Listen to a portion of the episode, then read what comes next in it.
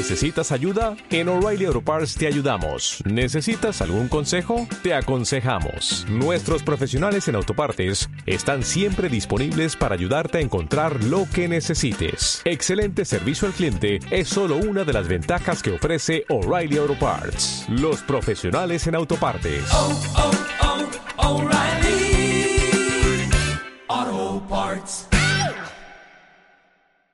Contraderecho es presentado por la Clínica Jurídica de Universidad SEC. En este programa no tienes derecho a guardar silencio. Ven y sube al podio de los abogados más disparatados, porque el terno y la corbata se quedaron en casa. Quédate y resuelve tus dudas legales junto a Félix y Carlos en Contraderecho.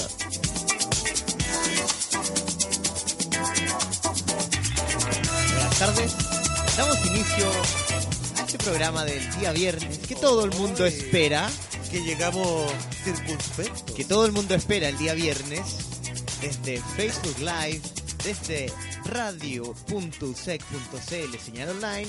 Damos inicio a Contraderecho, Muy buenas tardes, el queridos programa de amigos corte jurídico de la clínica jurídica. de la universidad. Hola compañerito, ¿cómo estás? Muy buenas tardes, querido Carlito, tan circunspecto que llegó también. Siempre hemos sido circunspectos, ¿cuándo hemos sido No, disparatados? Como Somos dice? disparatados, somos especiales y disparatados, como dice nuestra querida Solange.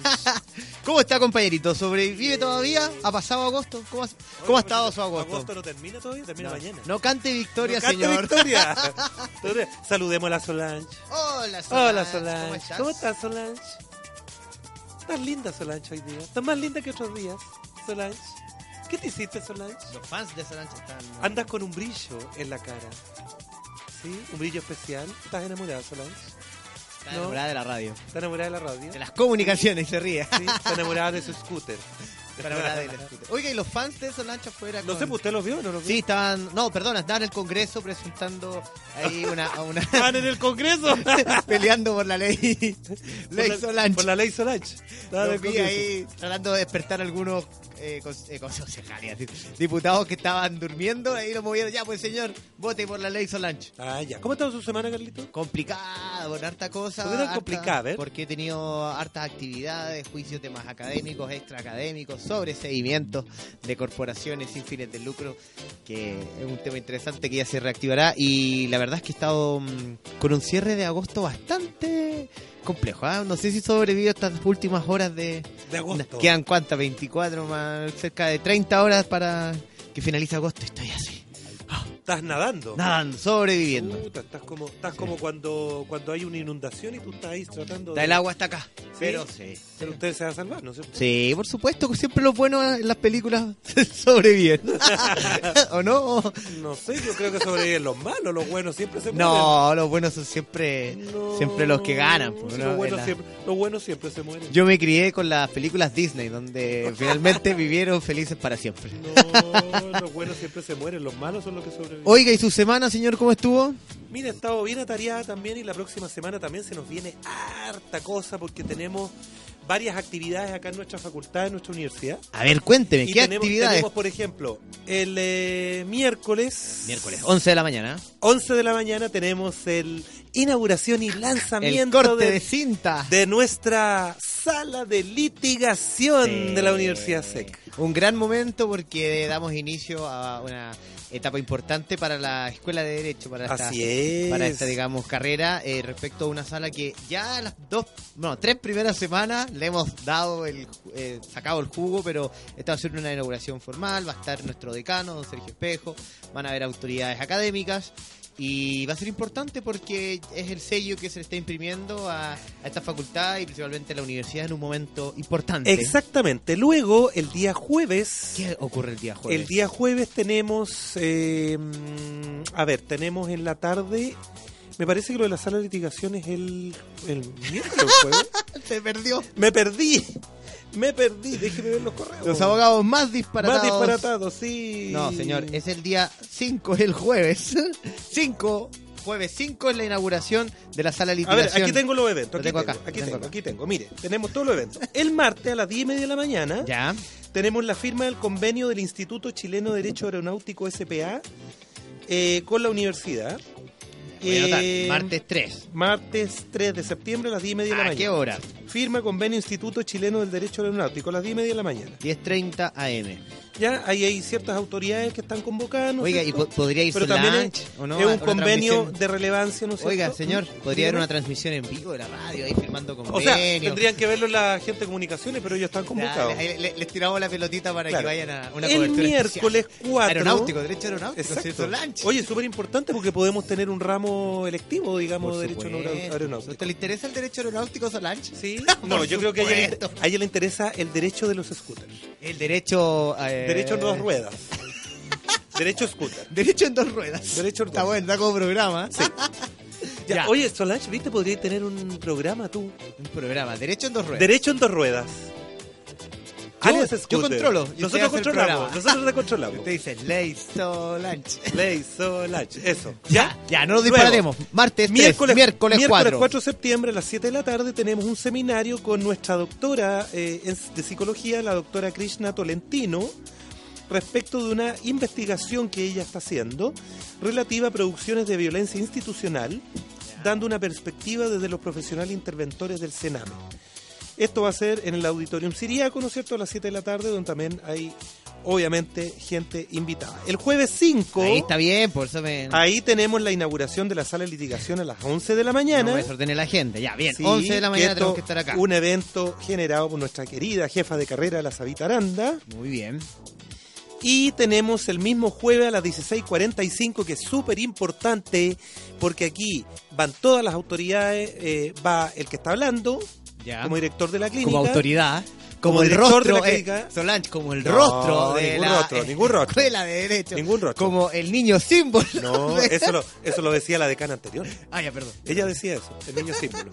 Y, eh, ¿cómo se llama? Y también, ¿sabes quiénes van a ir? Alumnos. Ya. Así ¿Qué que van a, van a ir alumnos de la clínica jurídica, alumnos de psicología y alumnos de trabajo social. Ya. Porque este es un convenio bien entretenido, fíjate, que tiene que ver con el trabajo que va a hacer el CAI, que Ya. es el Centro de Atención Integral. Cuéntele a la gente. Hay una, mire, hay una firma de un convenio institucional con la Fundación Foro Educativo, Ya. que va a ser en un colegio que está ubicado en la comuna de Renca. Ya. Eh, este es un proyecto que viene dándose hace rato, ¿no es cierto? Y eh, donde está incluida la Corporación de Renca, la Fundación y el colegio donde vamos a estar, que es un convenio que nos va a ayudar, digamos, a lanzar el trabajo mismo de lo que es el CAI, donde ahora están insertos la Clínica Jurídica y el CAPS de Psicología. Oiga, pero qué, qué buena. Buenísimo, porque nos vamos a llenar de pega, vamos a hacer trabajar a los alumnos, o sea, ya están trabajando ya en las O sea, causas de la clínica. Va, va a explotar a sus alumnos. No, yo no exploto a nadie. Ellos van a tener que trabajar porque además les sirve como conocimiento, les sirve como eh, aprendizaje. Eh, los objetivos que ellos necesitan cumplir les va a servir para cuando tengan que hacer sus prácticas profesionales en las corporaciones de asistencia judicial Oiga, pero qué bueno. y les va a servir para probar el ramo también. no, y a- clínica por lo menos. Sí, no, y además eh, el alumno, la alumna, ya se está compenetrando con lo que decíamos la semana pasada, eso de meter las manos al barro, con los conocimientos teóricos, aplicarlos. Y mucho más cuando uno se enfrenta a una realidad como es la que van a poder adquirir con estos convenios, Sí. que uno se alegra mucho. Así que una semana Sí. llena de actividad. Vamos a partir bien espere, septiembre, ¿ah? Sí, pero fíjese otra cosa. Le quiero comentar algo más. ¿Qué más? Este trabajo que se va a hacer, digamos, con este foro educativo y todo el trabajo que se está haciendo en el CAI, también implica un aspecto ético ya. y que tiene que ver con el tema que hoy día vamos a tratar en nuestra, Ya. en nuestra radio, en nuestro programa. Nuestro Contra programa Derecho. Contra Derecho. ¿Y por qué con el tema ético? Porque usted me imagino que habrá sabido que esta semana hemos tenido algunos problemillas con algunos jueces. Así se comenta, no, he visto mucho, pero sí, lo cierto leí y la verdad es que está bastante al límite todo lo que ha ido ocurriendo. Hay circunstancias contrarias a la ética, hay temas que la verdad ha- han incluso salido declaraciones de, de voceros del, Poder Judicial. Así que está, un tema como para que principalmente los alumnos, abogados y todos profesionales que nos escuchen puedan puedan entender la- el significado del concepto de la ética profesional, mucho más en el área de la abogacía. Sí, y la verdad es que, y esto por qué lo traemos a colación, porque primero, tenemos, ¿no es cierto?, la primera noticia de la semana del día lunes pasado, que fue justamente ya la remoción definitiva de los magistrados Elgueta y Vázquez Golpe duro. de la, de la Corte de Apelaciones de Rancagua y del Poder Judicial, en definitiva. Y lo que obviamente puede repercutir claramente, digamos, en su ejercicio profesional. Tenemos que el día martes, efectivos del OS7 encontraron a un juez de garantía de Santiago con gramos de cocaína, No le creo. portando gramos de cocaína. Y fue, fue formalizado. Fue formalizado. Y el día jueves sorprendieron entiendo a no, una magistrada. entiendo que no fue formalizado. No, no fue formalizado. No, si lo que ocurrió es que lo pasaron por, hasta donde, hasta donde vi, por consumo. Y en ese caso él Ah, queda claro. citado a fiscalía. Queda citado a fiscalía y lo que se... Yo creo que también hay mucho de desinformación, lo vamos a aclarar en el otro bloque, pero lo que criticaba la, la ciudadanía es por qué a este señor, como es juez, no lo formalizaron, ya vi, Claro, me pues. pillan robando en el supermercado y, y- y me formalizan. No, y ojo, porque ¿ah? en este caso se aplicó el principio que el fiscal puede determinar si formaliza o no. El y como de hay oportunidad. eh, el principio de oportunidad otro principio parecido, pero este es el caso que... No el- aplicaron el principio de oportunidad. no, no aplica el principio de Ah, oportunidad. eso lo aplica, perdón, ese lo aplicaron en el caso de la magistrada de Sí. Concepción. Bueno, eh, de Concepción. Sí. No, por eso, lo, ¿sabe qué? Lo vamos a explicar en el otro bloque, que Sí. son muchos temas. Sí, Ya. no, y ojo, ah, que este magistrado que pillaron con cocaína es un magistrado que se dedica justamente a revisar garantías de imputados en casos de narcos. Por eso, pero pasó por consumo. Y Pero tenemos- Lo, vamos, lo vamos a explicar en el otro bloque mejor porque estamos enredando todo. Y tenemos un tercer caso de la magistrado de Concepción que sorprendieron cometiendo eh, hurto en un supermercado, lo que se llama vulgarmente un mechero. Robo hormigas. sí. Robo hormiga se llama. ya. Pero ahí Hurto, aplicaron lo que hurto. decía el principio de oportunidad y lo Hurto vamos a falta, hurto falta. Hurto falta que se llama. Bien, usted es más de materia menor, si usted, que usted conoce eso. Ya. ¿Vamos a un temita? Ya, pues, ¿qué, ¿qué canción nos trajo hoy día ya que no tuvimos efeméride? No, pero sí tenemos efeméride, ¿no? Pero se la saltó, pues. No, pero entonces vamos con la efeméride, pues. Avísate. Solange, Solange, no hay cortina de efemérides porque no hay Ahí viene, ahí viene efeméride. No, si no hay efemérides. No, si hay, po. Sí, mira, no, que estamos terminando el mes de agosto. No solo es el mes de los gatos. No, si hay, Solange, póngame la música. No solo es el mes de los gatos, es considerado el mes de la solidaridad. Ya. Como decía el indio del, del Javier Cojar. Pero la efeméride de los gatos ya la dijimos, solidaridad. po. Estoy Ya. diciendo del mes de la solidaridad, señor. Ya. ¿Y usted sabe por qué es el mes de la solidaridad? No. En Chile, porque en 1959, un 18 de agosto, falleció el padre Hurtado. Ya. Pero en 1910, un 26 de agosto, nació Sor Teresa de Calcuta. Ya. Entonces, como, como ambos, digamos, son reconocidos y la historia ha dicho que su compromiso con la solidaridad ha sido importante, este mes de agosto que termina, culmina con este sello de ser solidarios y por lo mismo o sea, la primera efeméride va por ese lado, para que todos, además de pasar agosto, nos comprometamos y, y demos, como dijo el padre, Oiga, usted, usted tiene un tema con agosto, ¿ah? pero es que no lo he pasado Se todavía. siente viejito. Ya, señor. Día 29 de agosto, señor. El ¿Ya? día de ayer se celebró ¿Ya? mundialmente el día contra los ensayos nucleares. Ay, pero eso me gustó. Es un día importante para lo que hace Greenpeace, para lo que realizan todas las organizaciones. Incluso estaba viendo un reportaje ahora que viene la cumbre. Bueno, pasó la cumbre, digamos, de los países más importantes y viene una cumbre también acá en Chile respecto al COP, COP20, ¿cómo se llama? COP25. Bueno, una cumbre que se realiza en Chile a propósito del medio ambiente. ¿La del G7? dice usted? Porque 7 ya fue. Ah, ya. Eh, ¿Cumbre Huachaca? no, eso es el próximo mes. Otra, otra, otra cumbre. Está- está- Ah, pero esa ya- Pero, pero está es- disperso hoy día. Pero esa, esa usted, usted tiene invitación propia y Sí, formal. por supuesto. No, lo que ocurre es que va, va- se va eh, a los próximos meses. Eh, va a haber bastante movimiento respecto a esto del medio ambiente, de lo que es el cambio climático y por sobre todo cómo ir avanzando en este tipo de cosas.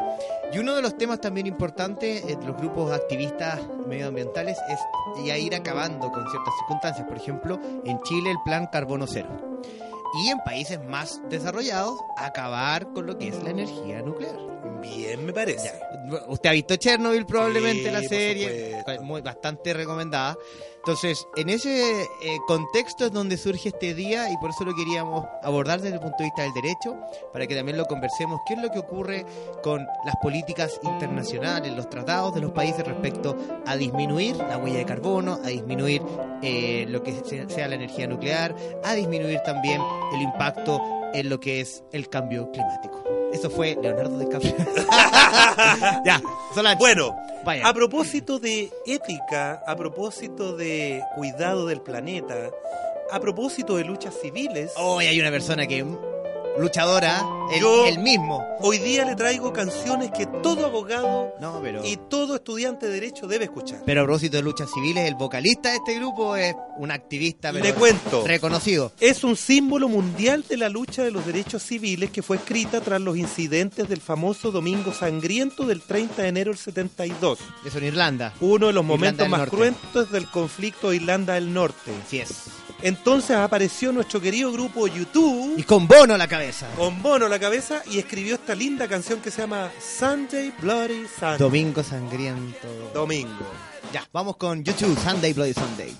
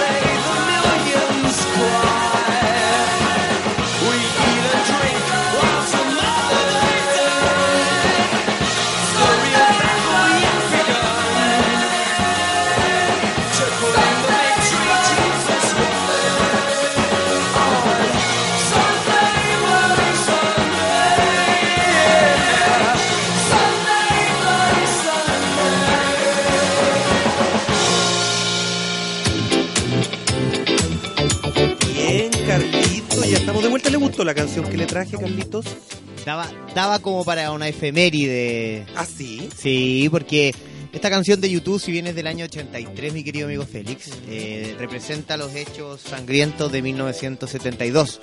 Tiene que ver con eh, la, una pacífica manifestación que estaba realizando el grupo paramilitar independentista de Irlanda, Ujú. momento en el cual fueron atacados, más bien, de cierto modo se abrió fuego contra la multitud por parte de la, del batallón británico.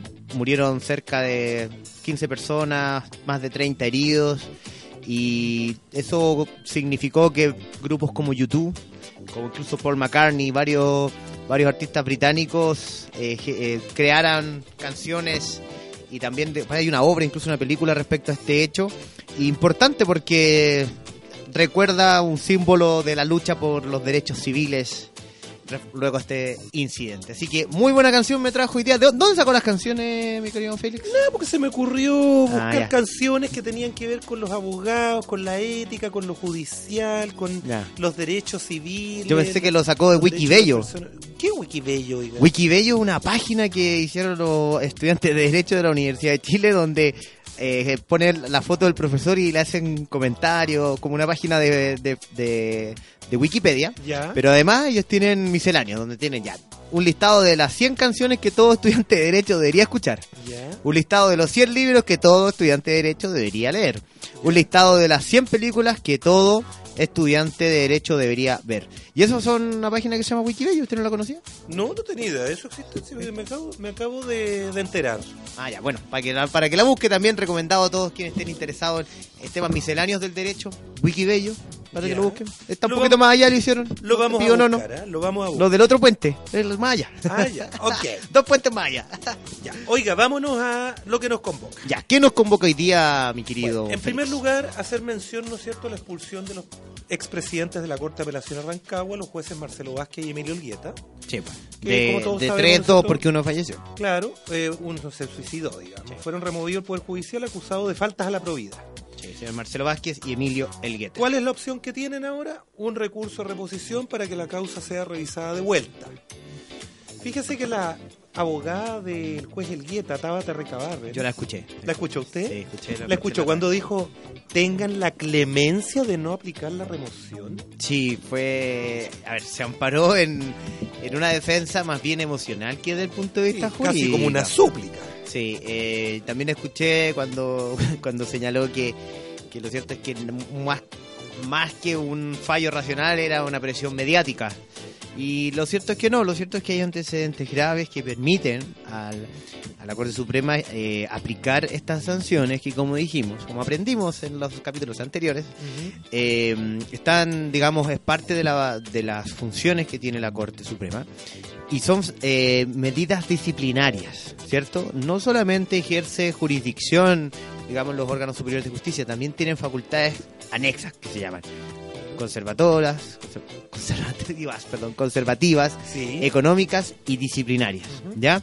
Y en cuanto a las disciplinarias, la aplicación de esta sanción ocurre luego de un procedimiento que está establecido en la ley y donde surgen elementos de convicción para poder aplicar esta sanción. Por lo tanto, decir que se afectó el debido proceso acá, no. Esto es un proceso, procedimiento sancionatorio que está dentro de, eh, la- del estatuto que tienen los jueces, porque los jueces son responsables, ya sea civilmente o, o penalmente, cuando cometen delitos ministeriales, ya sea políticamente, con, ustedes saben, los, los eh, eh, órganos superiores de justicia, digamos, los tribunales superiores de justicia, los jueces son eh, políticamente responsables Sí. y disciplinariamente. Además de la responsabilidad común que tienen todos los jueces, ya sea como, como civiles. Y por lo tanto, para mí es ajustado a derecho. No sé qué opina usted, señor, que lo veo ahí tan entretenido. Sí, que estoy buscando, que se me perdió el, el Facebook. Eh, bueno, mire, a mí lo que yo creo que fue una, una decisión, digamos, eh, la que tenía que ser, no podía ser de otra manera. Eh, o sea, después que esta abogada, ¿no es cierto?, habló de esta, prácticamente esta clemencia, como casi suplicando, ¿no es cierto?, que, que no lo removieran. O sea, afortunadamente los mismos ministros de la Corte dijeron que ellos no estaban para dar clemencias aquí, ¿no es cierto?, y no estaban para... eh, eh, no estaban, ¿no es cierto?, para... eh, eh, claro, eso para dar clemencia. Entonces, decidieron la desvinculación de ambos. Ahora, ojo, ¿ah? esto eh, trae varias consecuencias porque no solamente ellos no van a poder ejercer más como jueces, sino que además les, les pone una lápida en su carrera profesional. Porque claro, si bien es cierto, a lo mejor podrían eventualmente, ¿no es cierto?, ejercitar como abogados particulares, pero una persona cualquiera, pongámonos en el cuero de una persona cualquiera. Eh, yo, cristiano común y corriente, ¿no es cierto? Me refiero a cualquier persona que no sea abogado, que no sea juez, eh, va a decir, es que yo no voy a contratar a este caballero, porque si este caballero lo echaron del Poder Judicial por faltas a la probidad, o sea, ¿qué certeza me da a mí que efectivamente esto, este, este señor, ¿no es cierto?, el juez Elgueta, o el ex juez Elgueta, pueda resolverme o ayudarme a resolver una causa mía. De hecho, me acuerdo que mi papá me hizo el comentario el fin de semana y me dijo, ¿cómo es posible? Me dijo cuando se supo de la noticia del, del, de- del juez que vamos a mencionar, que es el del al que portaba cocaína, ¿no es cierto? Y la otra jueza eh, eh, que pillaron robando en un supermercado, en, en un local comercial en Concepción. Me dijo, oye, me dijo, hijo, pero son jueces de la República, me dijo. ¿Cómo pueden caer en esto? Entonces le dije, bueno, son personas, errar humanum est, entonces pueden, igual pueden errar. Solamente que tienen eh, uno como que ensalza de, cier- de cierta manera la figura de los jueces. Y como que tendrían que ser absolutamente probos y correctos. Pero convengamos en que son humanos y que también pueden errar. Claramente, en el caso de el Guete y Vázquez, ¿no es cierto? Hay un tema, claro, hay un error, pero, pero a sabiendas, po.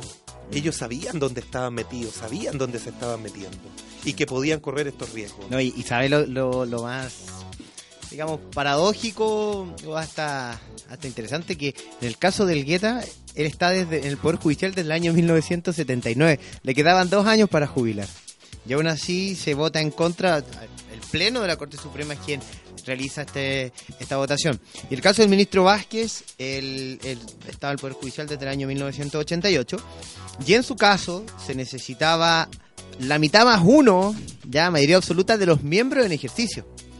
Y efectivamente tuvo más de los 11 votos necesarios por el máximo tribunal de la República para su remoción. Y ahí es donde eh, sucede, digamos, empiezan a ocurrir eh, la, la- la discusión, el debate de que si efectivamente estos mecanismos de control que tiene la Corte Suprema son efectivos, porque terminan siendo ex post y no ex ante. Exacto. ¿Dónde está la fiscalización? ¿Dónde está el rol que debe ejercer la supervigilancia de la Corte Suprema?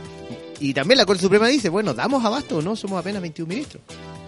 Sí, fíjese que... eh, 21 ministros para 17 cortes. Fíjese pensando. que Lamberto Cisterna, el vocero de la Corte, de la Corte Suprema, señaló, a propósito, digamos, de los casos de los otros jueces, señaló, ¿no es cierto?, que hay claramente, dice, un problema de enseñanza de la ética profesional en las universidades. Y fíjese que a mí como que me quedó dando vuelta un poco eso, porque fíjese que acá nosotros, por lo menos en nuestra universidad, se enseña la parte ética. A mí me toca hacer en primer año, usted sabe, lo que se llama el programa de acompañamiento. El programa de acompañamiento para el caso de nuestra carrera, ¿no es cierto?, tiene por objeto insertar a los estudiantes de la carrera que ingresan a primer año, ¿no es cierto?, en todo lo que tiene relación con la carrera, en los requisitos, en el cumplimiento, ¿no es cierto?, de, de- en el cumplimiento de tareas, en el hecho de poder estudiar técnicas de estudio, técnicas de aprendizaje, pero fíjese que también enseñamos, se enseña algo ético y que después lo van a ver en los ramos propios de la ética. En los ramos propios de la ética. Entonces, porque hay profesor, a mí me tocó hacer ética profesional 1 en alguna oportunidad, eh, que ahora las hace el profesor Belisario Prats. Eh, y fíjese que claramente, o sea, ¿usted se acuerda de cuando eh, Platón dijo que Sócrates había dicho solo sé que nada sé? Solo sé que nada sé.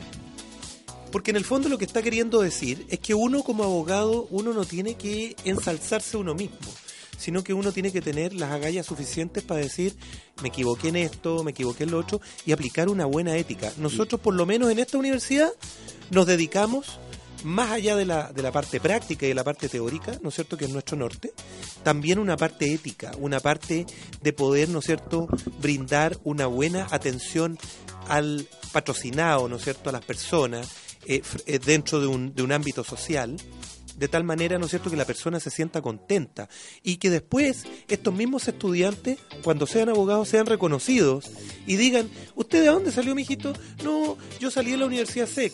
Pero qué bien, todos los abogados de la Universidad SEC son probos, son correctos, son éticos, que es lo que nosotros buscamos. Sí, sí. Pero claramente si estamos viendo que están jurando 100 estudiantes semanales en la corte como abogados, o sea, ¿qué podemos esperar en el fondo? Ya hice alusión en algún programa anterior, todo lo que tenía de relación, por ejemplo, eh, en el caso de la judicatura, los que postulan a la Academia Judicial tuvieron que bajar el nivel de evaluaciones para que pudieran ingresar abogados. Sí, sí, eso no Eso usted lo sabe, a la judicatura, lo cual me parece bien lamentable porque en el fondo tuvieron que bajar el nivel de eh, eh, los requisitos, los requisitos. o sea, el, el nivel no es nivelar hacia arriba, es nivelar hacia abajo. Es decir, ya, ok, como no podemos, no podemos cumplir con los estándares que nos establece la ley nuestros propios protocolos, vamos a tener que bajar un poco y eso es lamentable. Eso significa que se está privilegiando en la formación de los abogados el que, el que salgan nomás con conocimientos que... Porque esto no es solamente aprender eh, las normas básicas, no solamente aprender civil, procesal y constitucional que te lo pueden preguntar en un examen de grado, sino que una formación integral, basándose en las buenas prácticas éticas y también en lo que significa, por ejemplo, la regulación desde el punto, la autorregulación desde la ética. Yo creo que mm, todos, usted, todos los profesores, los abogados, muchas veces nos hemos visto enfrentados a conflictos de interés, nos hemos visto enfrentados a situaciones en que tenemos que decidir moral o éticamente y en ese fuero interno es donde actúan estas prácticas, esta enseñanza de la ética y donde usted bien cita a, a, a Sócrates, pero en realidad usted dice que es Platón quien lo dijo. Y Sí, porque no sabe- hasta el día de hoy todavía Pero- no sabemos pero- si Sócrates existió. Pero volviendo a eso, eh, esa base que tiene que ver con, con partir desde la duda para el llegar al conocimiento, ¿cierto? Y luego desde el conocimiento tomar decisiones que se basen en un contexto ético, ¿ya?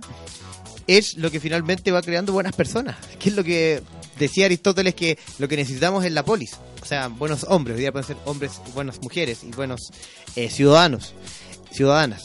Y, ahí es donde pienso yo que los profesionales que salen de las universidades están llamados a esto. Es una responsabilidad. Hoy día es cosa que usted tome la página del Poder Judicial y vea cuántos abogados están jurando a la semana. Y ahí es donde el- la competencia se hace tan difícil que en la competencia se entra a la guerra y en la guerra todo vale y ahí empiezan los codazos entre colegas, los codazos por quitarse un cliente, por hacer esto, por revertir un, fallo y ir a hacer el, el llamado eh, lobby judicial, el besamanos, el abogado de pasillo que anda ahí hablando con invitando a los jueces. Eso es pésimo. Y por lo mismo, la ley 20.730 que regula el lobby incluyó en esto a todos los miembros del Consejo Superior de la Corporación Administrativa del Poder Judicial, incluyendo los ministros de la Suprema. Porque en la misma noticia que usted está leyendo, a mí no me cabe en la cabeza que la abogada que representa al señor Elgueta diga, es que teníamos seis votos listos y nos faltaba el séptimo y lo damos. O sea, ella antes del fallo ya sabía quiénes podían votar en favor de ella. Eso es lobby.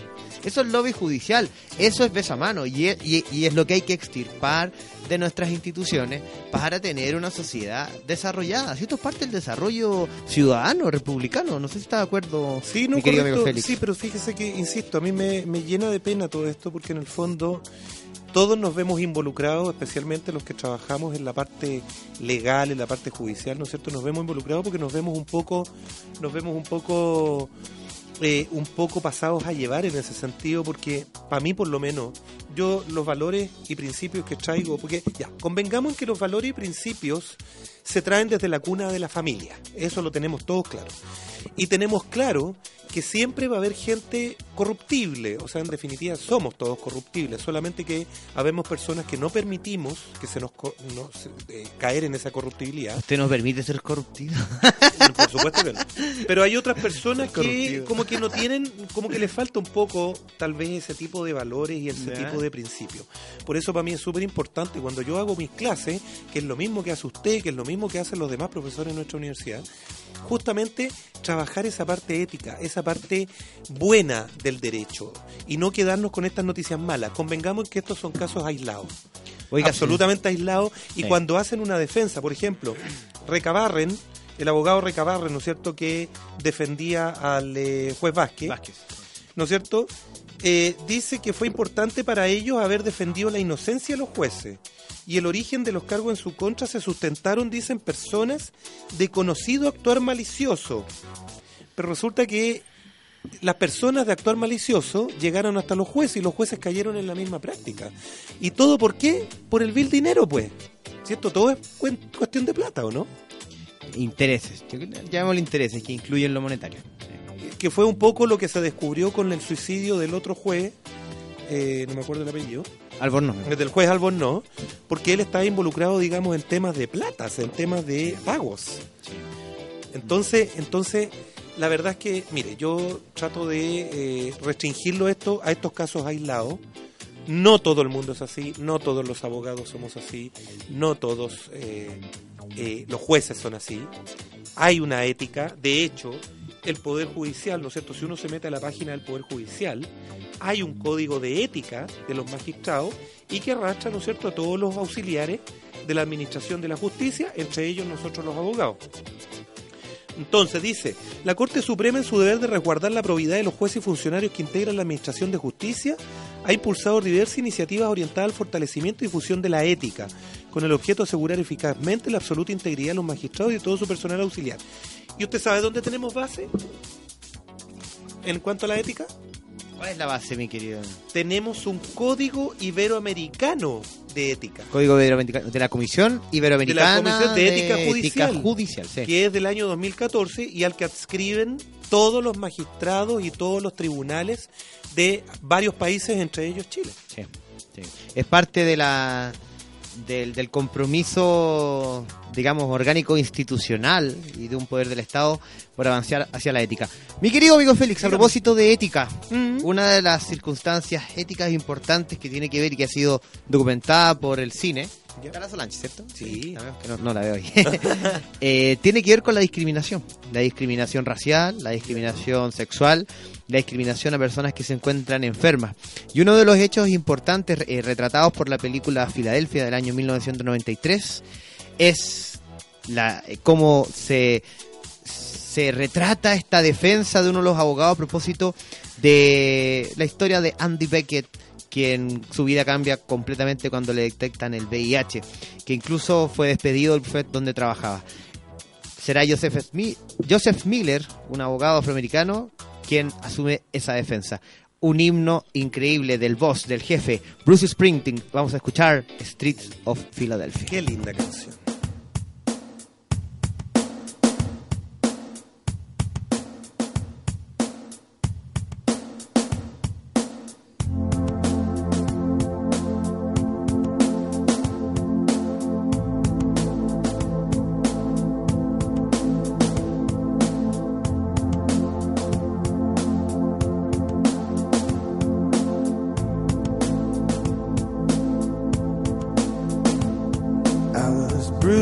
I couldn't tell what I felt. I was unrecognizable to myself.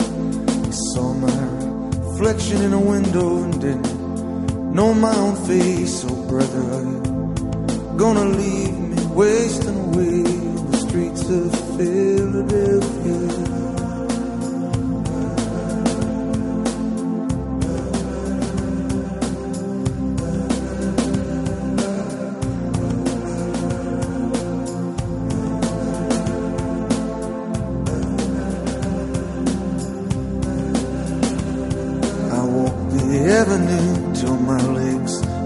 Like stone. I heard the voices of friends vanished and gone.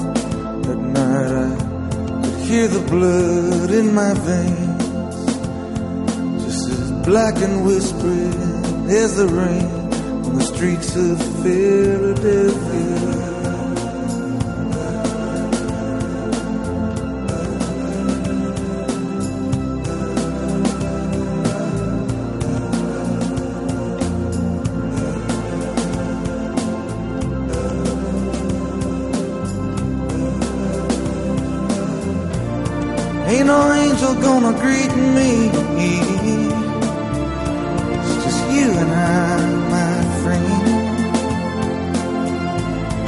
My clothes don't fit me no more.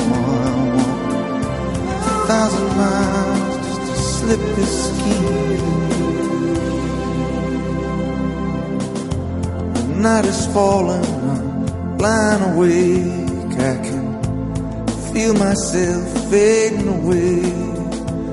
So receive me, brother, with you, faithless kiss, or will we leave each other alone like this on the streets of Philadelphia?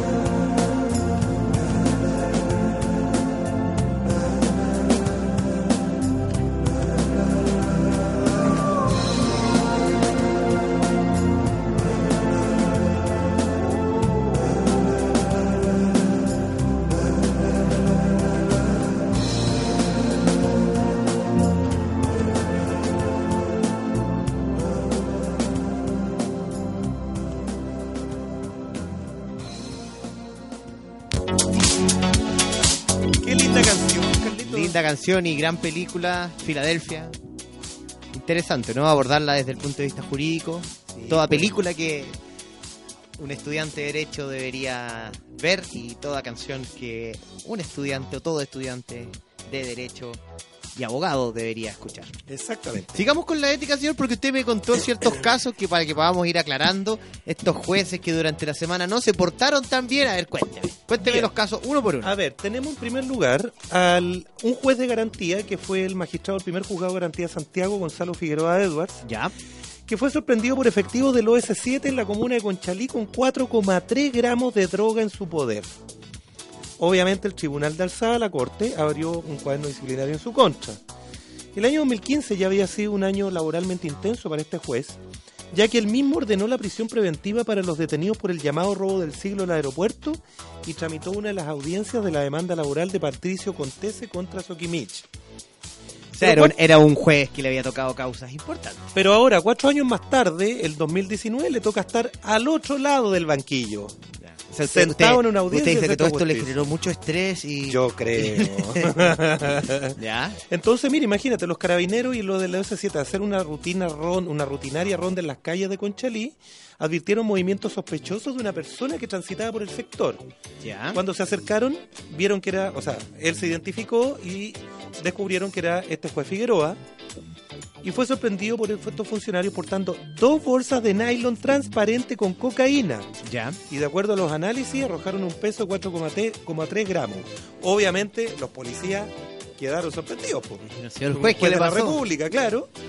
El la Fiscalía Centro Norte asumió las pesquisas y le imputó cargos al magistrado del primer juzgado.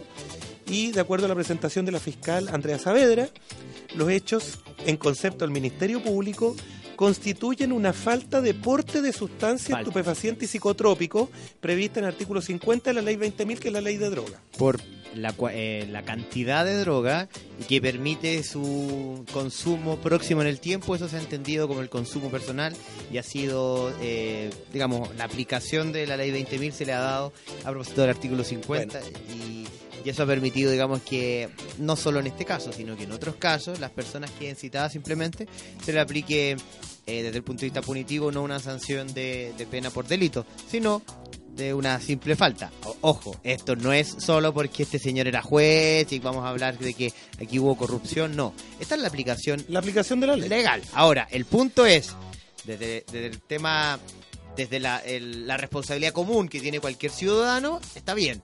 Esta es la sanción. Distinto es la sanción disciplinaria. Y aquí es donde se abre un cuaderno para, de cierto modo, investigar qué pasa en eh, a realizar un sumario administrativo respecto al comportamiento disciplinario de este juez. Y ahí es donde hay un dato interesante que de hecho cuando eh, Félix me, me habló que de, de este tema, que estábamos revisando la- las noticias, que según el Poder Judicial, 54 funcionarios del Poder Judicial, evidentemente sin Así nombres, es. porque esto es privado, pero han dado positivo en, en exámenes por consumo de drogas. Ahora, ¿qué está fallando? Estamos sacando jueces estresados que tienen que recurrir a, entendiendo que la droga es eh, un, a un tema de salud pública. Eso es una, una enfermedad, más Sí. que el ámbito de- no solo delictivo, es enfermedad. Estamos teniendo problemas desde el punto de vista de salud pública con nuestros con- o con algunos de nuestros jueces. Faltan protocolos preventivos. ¿Qué es lo que está ocurriendo, cree usted, mi querido amigo Félix? ¿O es- hay que abordarlo también desde la ética? ¿Cómo lo ve No, no, yo creo que todo esto hay que abordarlo de la ética, porque mire, si vamos al caso de este fiscal, a él solamente se le aplicó una multa, eh, perdón, este juez, una multa de 49.151 pesos y el pago de costas. Sí, pero yo le pregunto del por qué Sí. ocurre. Pero quiero, quería leerte esta- la resolución del tribunal, porque a partir de ahí vamos a, a- a observar. El tribunal que dijo, concurriendo antecedentes favorables que hacen desaconsejable la imposición de la pena por la irreprochable conducta anterior, dada la naturaleza del hecho y la baja entidad del mismo, se decreta la suspensión de la pena impuesta y sus efectos por el término de seis meses, después de lo cual, si el imputado no es objeto un nuevo requerimiento una nueva formalización, se dejará sin efecto la presente sentencia, dictándose en su reemplazo el sobreseimiento definitivo de la causa. En razón de lo anterior, no hay que aplicar la multa antes señalada. ¿Qué dijo la Corte? Tomó conocimiento de la causa y ordenó abrir la investigación administrativa, la sumaria que usted recién hablaba, en contra del juez Figueroa y que está a cargo del fiscal Raúl Trincada. Según el, eh, el presidente de la Corte de Apelaciones de Santiago, se ordenó la apertura del cuaderno disciplinario, eh, atendía la connotación de los hechos puestos en conocimiento del tribunal y que motivó la detención del juez, se ordena la instrucción de una investigación sumaria. Por ahora, el juez no ha sido suspendido, ya que presentó licencia por un mes. Eh, usted, me preguntaba, su opinión, señor. mi opinión, aquí hay un tema netamente ético. Se está violando, digamos, temas éticos. De hecho, estoy metido en el código modelo de ética del código iberoamericano que opera para nosotros también. Y habla un poco eh, de todo lo que es eh, la ética judicial respecto de otras profesiones. Porque dice, por ejemplo, el Poder Judicial cuenta con un código de ética que está más legitimado para exigir de las otras profesiones vinculadas a su servicio una respuesta equivalente para sus integrantes. Más allá de la centralidad del juez en el servicio de la justicia, la excelencia ética en el mismo depende de otras profesiones, por lo que resulta coherente y conveniente extender esta preocupación al ámbito estricta más allá del ámbito judicial. La falta de ética judicial remite en ocasiones a otras deficiencias profesionales, especialmente los abogados, fiscales, procuradores, incluso docentes jurídicos. Un reclamo integral de excelencia debe incorporar a otros profesionales el Código Ética Judicial habilita para el mismo poder. O sea, hay un tema aquí de raciocinio, hay un tema de principios, ¿no es cierto?, que se deben cumplir, normas, normas de ética, ¿no es cierto?, Eh, que posibilitan, ¿no es cierto?, un buen actuar.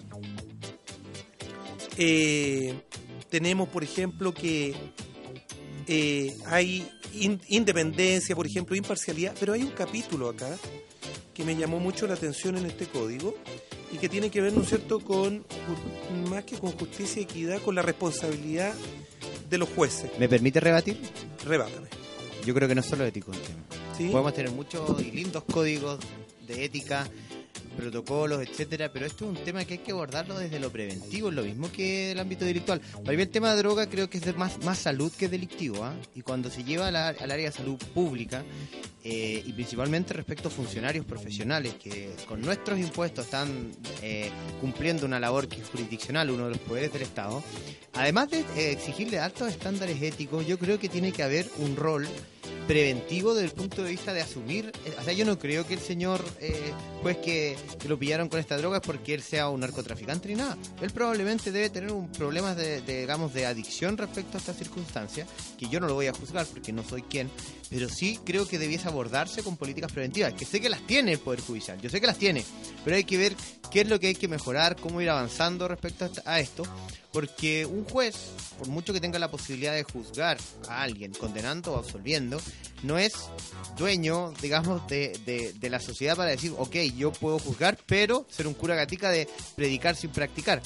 Y ahí yo creo que hay un tema importante a abordar, no solo desde lo ético, yo creo que está bien Félix, pero creo que va más allá, hay aspectos de salud pública, hay temas de prevención, de protocolo, de enseñanza, no sé, yo no sé si harán coaching eh, de, de salidas, digamos, con los jueces, yo sé que tienen actividad del Poder Judicial, pero incluso lo recreacional ayuda para ir eh, sacando estos temas que muchas veces abordan, no sé, por estrés, por depresión o por consumo ya sea de, digamos, de, drogas que son lícitas, farmacéuticas, que uno compra. Entonces, ahí es importante atacarlo, evidentemente, desde la ética. Estoy completamente de acuerdo, pero no solo la ética. Si tenemos un lindo código, pero no se aplica, ¿qué va a pasar?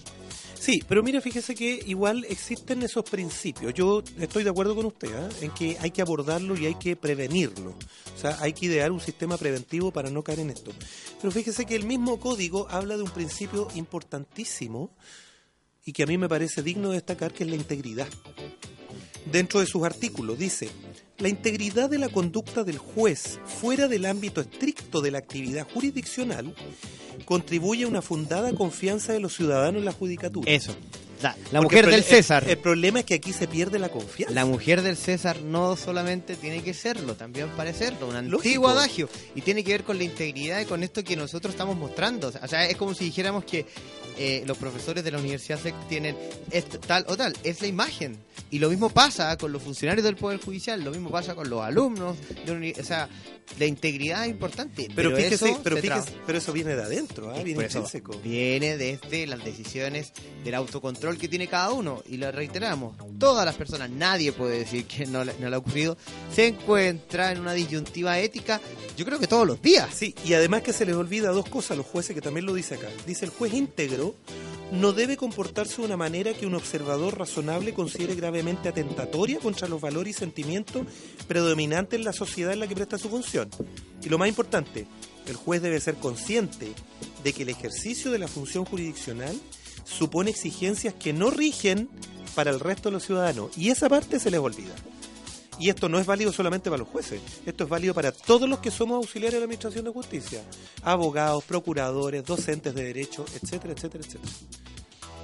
Em, yo estoy de acuerdo con, salvo de los auxiliares de Administración de Justicia, creo que el mismo código lo, lo deja claro, eh, respecto a los abogados, pero volviendo al tema, el, respecto a la integridad, está claro, está claro que es parte de lo que debemos exigirles, es la exigencia que usted mismo dijo, es que se bajó porque no todos los, los postulantes por judicial lo podían alcanzar, es que no puede ser, debemos tener altos estándares, desde la integridad, desde lo ético, desde la prevención, etcétera, y desde el conocimiento sobre todo, pero la integridad es lo que permite eh, que podamos confiar. Esto es un tema de confianza, tal como lo dijo usted, y, y para la- regresar la confianza en las instituciones, son las personas las que hacen las instituciones. Uno dice, no, que las, las personas pasan, las instituciones quedan. Sí, pero las personas hacen las instituciones. Entonces, cuando yo me veo enfrentado a un control de detención, por ejemplo, y veo a un juez que no es íntegro, como lo que ocurrió con ese audio que estaba dando vuelta de un juez que al parecer había estado en estado de ebriedad tomando... ¿Usted me lo mandó, pues, señor? Sí, pues. Sí, pues, había estado tomando un control de detención en estado de ebriedad. Se pierde confianza en el sistema, ¿o no? Sí, pues. Es que es el punto, que la gente pierde confianza y dice, si un juez de la República, yo lo escucho así, si un juez de la República es capaz de hacer esto, entonces ¿qué nos espera de los cristianos comunes y corrientes? ¿Qué otro caso me trae usted, señor? Y finalmente tenemos el caso de la jueza que fue acusada de robar en el centro comercial en Concepción, que curiosamente fue sobreseída en un juicio express que duró casi siete minutos.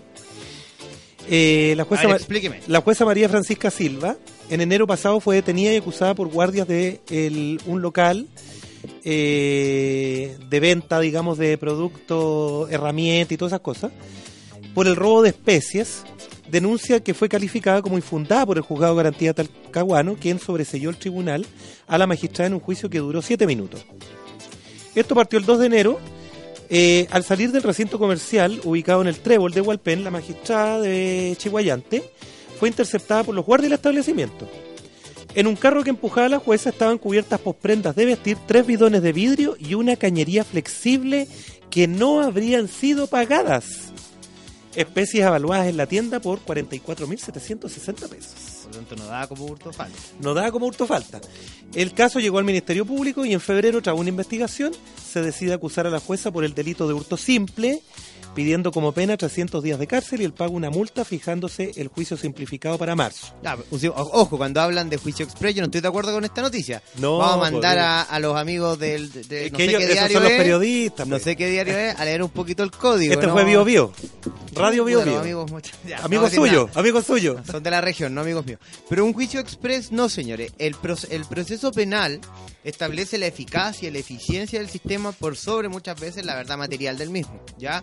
Por eso este tipo de delitos, ¿ya? O incluso los hurtos falta, en este caso un delito de hurto simple, tiene la posibilidad de ser eh, llevado a través de procedimientos que son más expeditos. Uno de ellos es el procedimiento simplificado, en que nos vemos en la circunstancia que el mismo juez de garantía es quien eventualmente puede dictar la sentencia. Ya sea, ¿por qué? Porque habiendo sido requerido es- esta persona, el imputado, en este caso la imputada, se le requiere a propósito de haber cometido este hurto simple, o sea, un delito cuya penalidad es baja, porque mismo lo que decía el, el fiscal es que la pena que estaban pidiendo no era, era baja.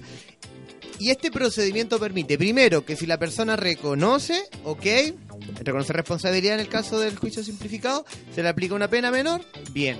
O en el caso de que no acepte y la persona se defienda, se le realiza un juicio simplificado ante el juez de garantía. No es que sea un juicio express, lo que está ocurriendo es que son procedimientos que establece el nuevo, no nuevo, ya lleva más de 19 años, pero la, la reforma procesal penal para efectos de afrontar estos delitos. O sea, no es lo mismo echar a andar la máquina para un delito que tiene más de 20 hechos a las circunstancias de, de un hecho que es menor. Ese es el espíritu del código. No es que yo lo quiera, ni el profesor Félix, ni la Solange con su reloj, sino, sino que es el espíritu del legislador. Pero ¿sabe por qué los periodistas de Bio Bio, los reporteros de Bio Bio le dijeron juicio express? Porque al día, porque resulta que la audiencia primera fue el 26 de febrero Ya. y fijaron el juicio simplificado para el, 20 para el 18 de marzo.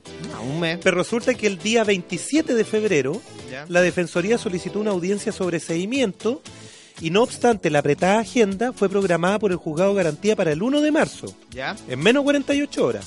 ¿Ya? Bueno, ahí hubo dime y direta entre el defensor público y la, y la abogada de- del, del centro comercial. Uno dijo que no, no existió el hecho, la otra dijo que sí existió. Y curiosamente, el presidente de la Corte de Apelación de Concepción nunca se enteró. Y que a propósito lo que dijo Vivo Vivo, lo iba a investigar.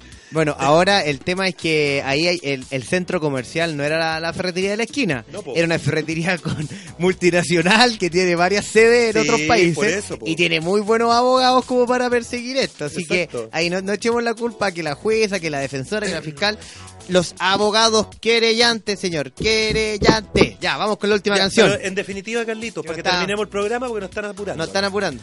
Eh, tema para conversar con los estudiantes, yo creo. Por supuesto, abordarlo desde el punto de vista ético, desde el punto de vista de integridad, desde el punto de vista le- legislativo, Así desde es. el punto de salud pública, desde el punto preventivo y desde la música, pues señor, canciones que todo estudiante de derecho o abogado debería escuchar. Mucho más si son los Rolling Stones, señor. Street Fighting Man. Peleadores callejeros. Sí. Una canción Rolling Stones, que también, majestades satánicas. que también habla desde esta mirada protesta. Una canción que incluso fue censurada. Esto es The Rolling Stones, Street Fighting Man. Hasta el próximo viernes, ¡Vemos! queridos amigos. Adiós. Chao, chao.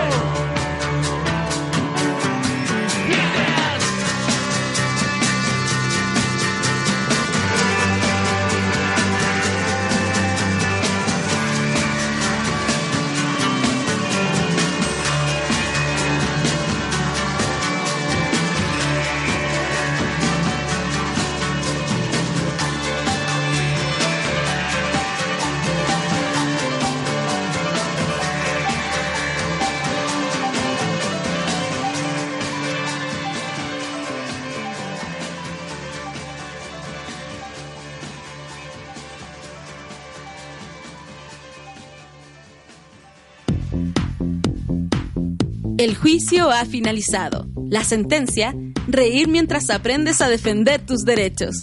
Aquí termina el programa de la Clínica Jurídica de Universidad SEC. Contra Derecho.